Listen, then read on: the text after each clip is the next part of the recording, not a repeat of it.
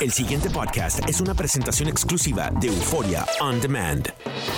WKAQ 580, expertos en análisis y noticias, presenta a los licenciados Luis Pavón Roca, Carlos Díaz Olivo, en WKAQ Analiza.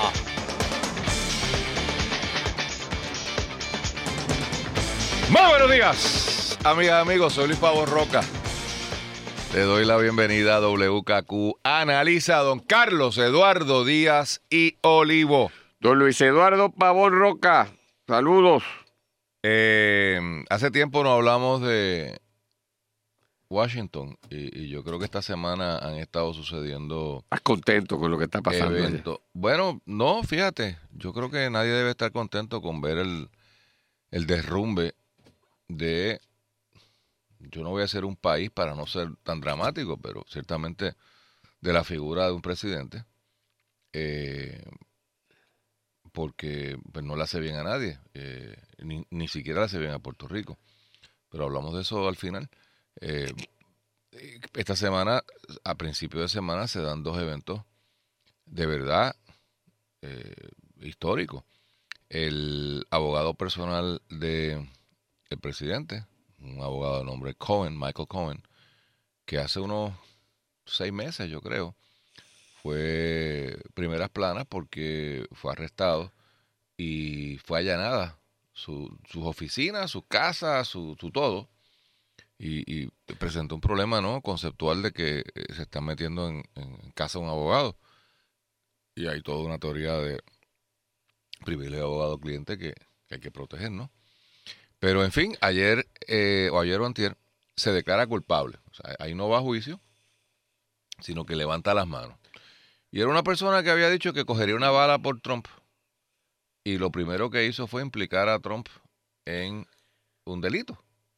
Eh, porque eh, fundamentalmente es, este era el, el fixer, es el nombre eh, coloquial que se llama las funciones que este señor ejecutaba, que no estoy seguro que sean funciones de abogado, eh, que es el que resuelve los bolletes, sería la traducción en español, él resuelve bolletes, ese es fixer.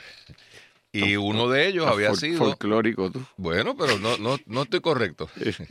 Fixer es un resuelve No, no bolletes. es la más afortunada traducción, pero está bien. Folclórica es Y arregla bollete. Dios arregla mío.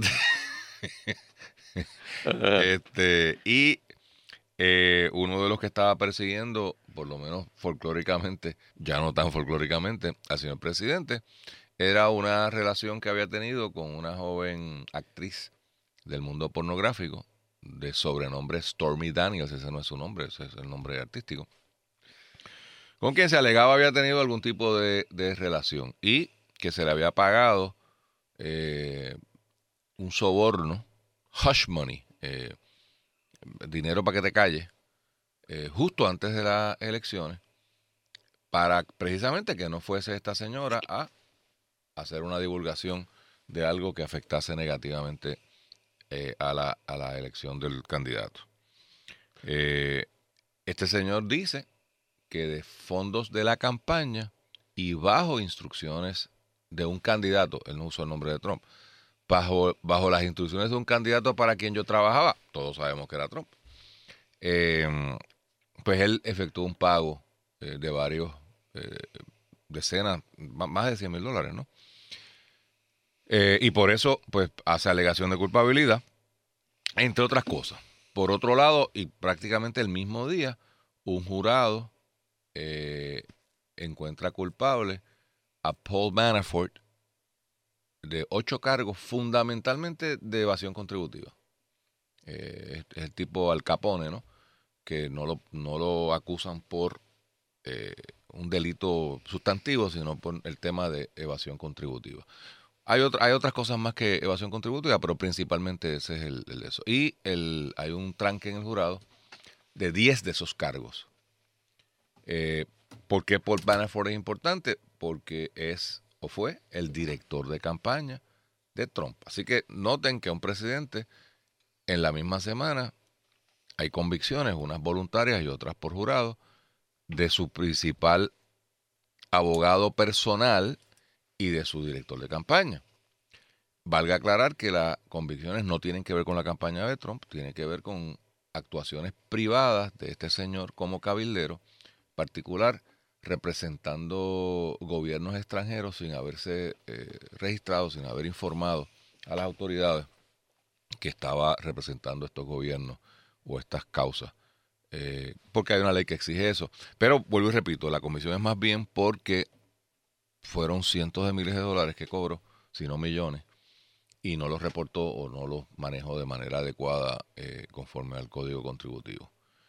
Eso no tiene que ver nada directamente con Trump, ni siquiera indirectamente. O sea, estas actividades privadas de él previas, previo a ser su director de campaña. Pero, y siempre hay un pero, este señor tiene setenta y pico de años, se expone a varios años de cárcel y hay diez carguitos que el fiscal puede volver a radicar mañana. En el sistema federal, cuando hay un mistrial, cuando hay un tranque en el jurado, el, el juez desestima los cargos, pero es sin perjuicio. O sea, el gobierno puede, si entiende que tiene eh, la oportunidad, inclusive puede poner más pruebas.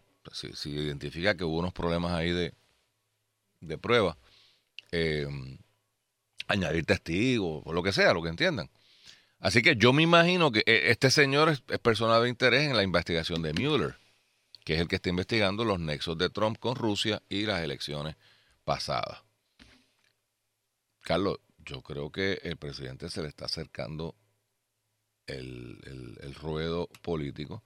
Creo que no tiene mucho respaldo en los eh, en el Congreso está tóxico. Y de hecho creo que la mejor evidencia es que ha habido muy poca actividad twitteresca eh, en un presidente que todo lo resuelve con Twitter. Eh, en realidad ha guardado mucho silencio y ha sido muy comedido. Eh, me imagino que ya le estará haciendo caso a su abogado, que como manera de no talcarse, si algún día yo me meto en un lío y yo te menciono que quiero contratar a Rudy Giuliani, por favor, dime que no y manténlo lejos. Porque Rudy Giuliani es, el Michael Cohen de esta, de esta etapa. Pero, brother, cada vez que Giuliani abre la boca, hunda al presidente o, hizo alguna barbaridad. Este domingo se fue de Media Tour y yo no sabía si él estaba de abogado o de fiscal de, de Trump. Así que eh, la cosa se ve muy mal, yo creo que para el presidente. Ciertamente es muy difícil tú encauzar criminalmente a un, a un presidente. Ha pasado muy poco, por no decir que nunca. O sea, ha habido intentos de y han provocado renuncias, pero eh, eh, procesos como tal son, es, muy difícil. Pero políticamente yo no le veo, no, no le veo reelectabilidad, si esa palabra existe en español, en el 2020. Y creo que hay, que ver qué pasa ahora en noviembre. Pero veo a un Trump eh, descabezado, o sea, eh, sin, y, ciertamente sin fuerza moral para hacer mucho. Bueno, fuerza moral Trump nunca ha tenido mucha, o sea que no, es algo que pudiéramos decir que, ha perdido. Eh, esto tiene varias vertientes porque Al Cohen, el abogado de, del presidente, Fixer, como tú eh, habías señalado que se le, se le, designa en inglés a muchas de las funciones eh, en términos de encomiendas que le daba el presidente para resolverla. Al declararse culpable, se declara culpable de haber interferido en el proceso electoral por encomienda del presidente. Esa es la declaración de culpabilidad que él hace, lo cual implica que junto con él el presidente violó la ley. Correcto. Eh, de modo que la convicción de Cohen daría base, en teoría, para también una posible acción contra la persona que es coautor con el abogado del delito. Pero entonces aquí hay unas complicaciones y es si el Departamento de Justicia pudiera procesar a un presidente en funciones. Ahí hay varias, eh, la posición académica eh, eh, histórica que parece inclinarse predominantemente, si pudiéramos decir, es lo que tú dices, que no, que un presidente en funciones no se le puede encauzar eh, ciertamente criminalmente, hay gente que dice que también civilmente, pero que criminalmente porque lo distrae de su labor, le consume el tiempo eh, y teóricamente tú lo que quieres es que ese presidente esté ahí en cuerpo y alma cumpliendo su función. Eh, queda entonces, si eso es así, Perdóname, ese fue el artículo de revista jurídica que escribió el recién confirmado juez que cambió de posición.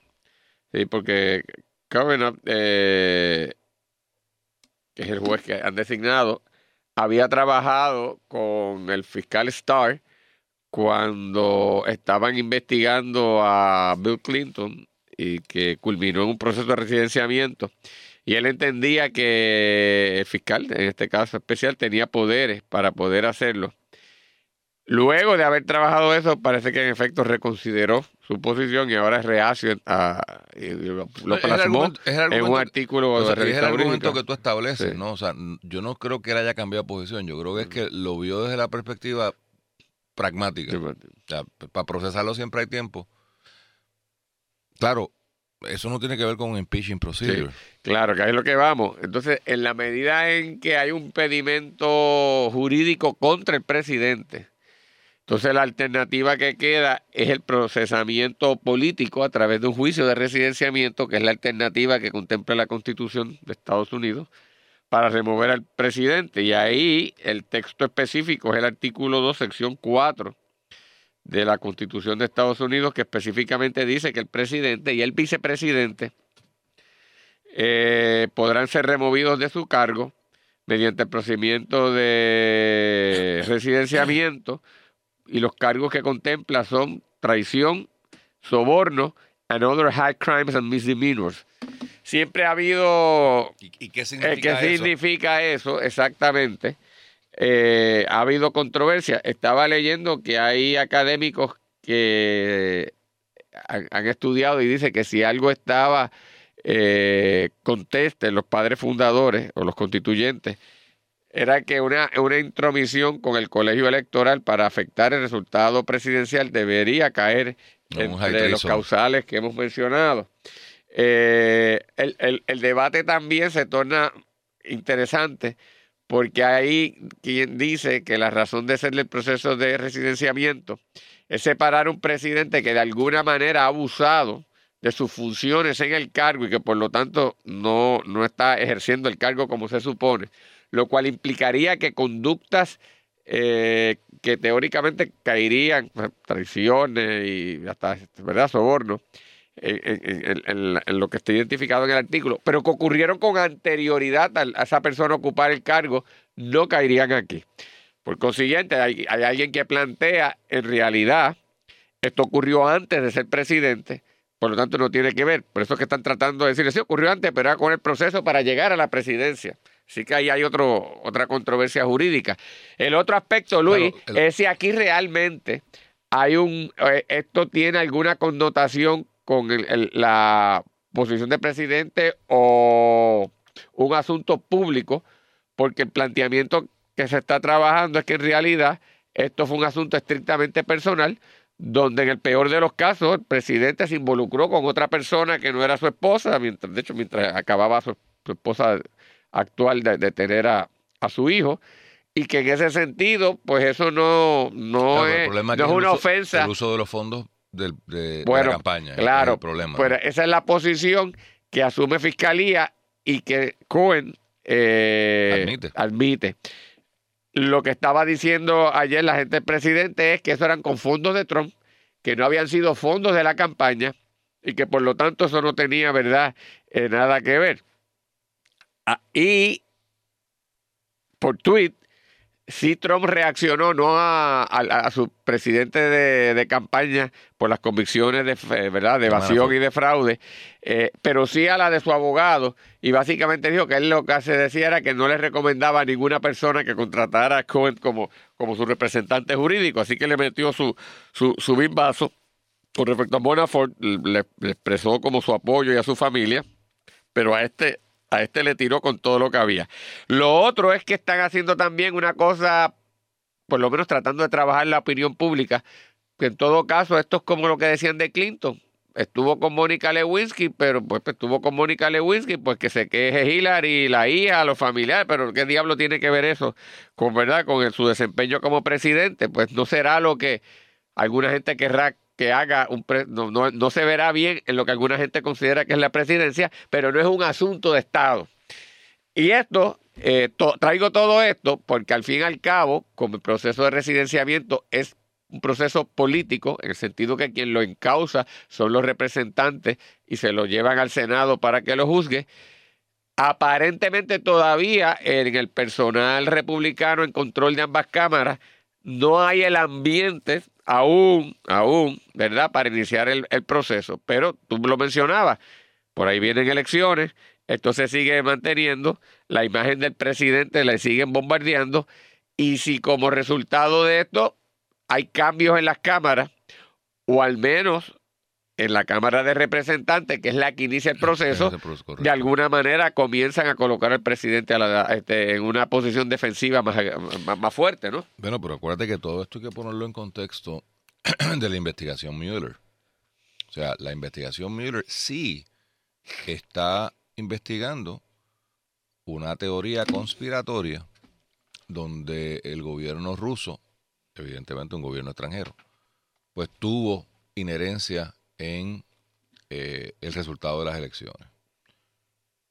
Lo cual de por sí es un problema con los rusos, pero el problema es que quieren atar a la campaña de eh, señor presidente que utilizó a los rusos para afectar los resultados. Hay una distinción ahí. Yo no tengo duda de que no solamente los rusos, cualquier gobierno del planeta va a estar traqueteando por ahí, igual que los norteamericanos traquetean con todas las Históricamente elecciones. con elecciones de otros sitios. Matan gente, imagínate tú. Eh, Luis, no, no, no, se disponen. se dispone. Sí, sí, tú- tú- cosas Se les, se invita sí, a visitar al Señor. Eh, así que eh, el, el issue no es si los rusos intervinieron o no, el issue es quién estaba detrás de este asunto. Y el, el- el problema con, con todo este tema es que siendo Trump como es, resulta difícil pensar que algo de esa magnitud pasó en la campaña y él no tuvo nada que ver. Digo esto porque es una persona que está hands-on, o sea, que está con su Twitter para arriba y para abajo, metiéndose en todas las cosas. O sea, no es el tipo que delegó y, bueno, vemos y me cuenta cómo se fue la cosa. No, no. eh, Y está el hijo metido en la campaña, está el, el yerno metido en la campaña, eh, está su amigo Manafort. Y por eso es que yo, más que Cohen, eh, Carlos, eh, Manafort yo creo que es la persona a, mirar de cerca. Porque Cohen yo creo que bregó con los chismes, con los bochinches, con, con las cosas un poco al margen de la ley, pero no estoy seguro que haya estado manejando, por ejemplo, una- un nexo con un, un ente foráneo para afectar eh, el resultado electoral. Ahora, Manafort como director de campaña, ahora te digo yo, si Trump no sabía y Manafort no sabía, pues eso está bien difícil de creer. Claro, nadie ha probado todavía que el hecho base haya sucedido. O sea, exactamente cuál fue la intervención eh, de, los, de los rusos. Porque de nuevo, es como, y, quería decir algo antes de, eh, pero tú estabas hablando, eh, que con esta cosa de Stormy Daniels, llevarlo a lo que dice la Constitución, pues da trabajo, porque, o sea, es, un, es especulativo que el hush money, el que ella, vamos a suponer que no se le dio el hush money, vamos a suponer que ella, Dile que es el Hush Money ese. Ah, el, el que dinero para que se calle, o sea, el, so- es que no lo quiero llamar soborno porque Un incentivo. un incentivo. Esas Eh, palabras bonitas. Porque pero es para callar, pero es para callar a la gente, o sea, Sí. es, es, Sí, eh, bueno. Es- es- es- no, no hables del tema, ¿no? Por eso hush, o sea, de cállate. Eh, vamos a suponer que no hubo y que Stormy Daniels hubiese salido a decir yo tuve un affair con el candidato Trump eh, hace qué sé yo cuántos años y eso hubiese afectado el resultado electoral, es bien especulativo. o Pues, sea, no sé, para que a alguna gente le pueda parecer maravilloso. por eso, o sea, que, que, que no, es, no, o sea, no es el tema de afectar el colegio electoral, de que me robé los votos, de que falsifiqué unas papeletas, de que hice un soborno a, a- a alguien para que cambiara su voto. O sea, es en realidad un chisme que, que pensamos Eso. que tal vez si hubiese salido antes de la campaña, es como cuando se plantea que el FBI ayudó a Trump cuando dos semanas antes saca el, el bochinche de los emails de nuevo de Hillary Clinton. Pues yo tiendo a pensar que eso afectó los resultados electorales, pero es una Sí, opinión. pero o sea, es muy este, difícil tipo, este tipo de cosas, ¿verdad? Vertiendo contenido sexual, yo francamente, por lo que he visto, no parece influir mucho, en el electorado y el presidente era Clinton porque Clinton le sacaron antes de la elección varias incidencias eh, Correcto. que era peor. Porque los señalamientos contra Clinton eran que era, a veces había acercamientos no deseados. Este, pues era estrict- las dos con las que han salido han dicho que fue voluntario, que fue, que fue después que se negoció, ¿verdad? Para que no hablaran, pero que no hubo ningún tipo de, ¿verdad? de, de- de coacción mientras tuvieron la, la- la relación. Y en ese sentido, pues yo no creo que ese impacto may- Además que nadie pensaba que Donald Trump era un angelito. Al Sí, contrario, de la fama que le precedía era todo lo contrario. y- Por consiguiente, la, eh, eh, la gente acabó eligiéndolo yo me- sin ese tipo de consideración. O sea que a lo que voy es, Que tal vez eso cuidado que mientras eh, esto se quede en esta parte, en eso, ¿ves? El presidente bueno, pues, le- le- le- lo puede ayudar diciendo que en realidad esto es la campaña que tienen contra él por fastidiarlo y que no hay nada de serio ahí en, en- en el fondo. Aborando a tu teoría, eh, Carlos, fíjate que ahora ya sabemos lo que pasó. O sea, ya, ya no es un secreto. El, el, el hush money no funcionó porque al final de cuentas ya se sabe. Y esto no ha afectado su base política. Sí, claro. Su 40% lo sigue teniendo. Sí. Y curiosamente, un 40% eminentemente del voto religioso. Que uno pensaría que Sí, sería... Porque Betty no peca más. El pasado podcast fue una presentación exclusiva de Euphoria On Demand. Para escuchar otros episodios de este y otros podcasts, visítanos en euphoriaondemand.com.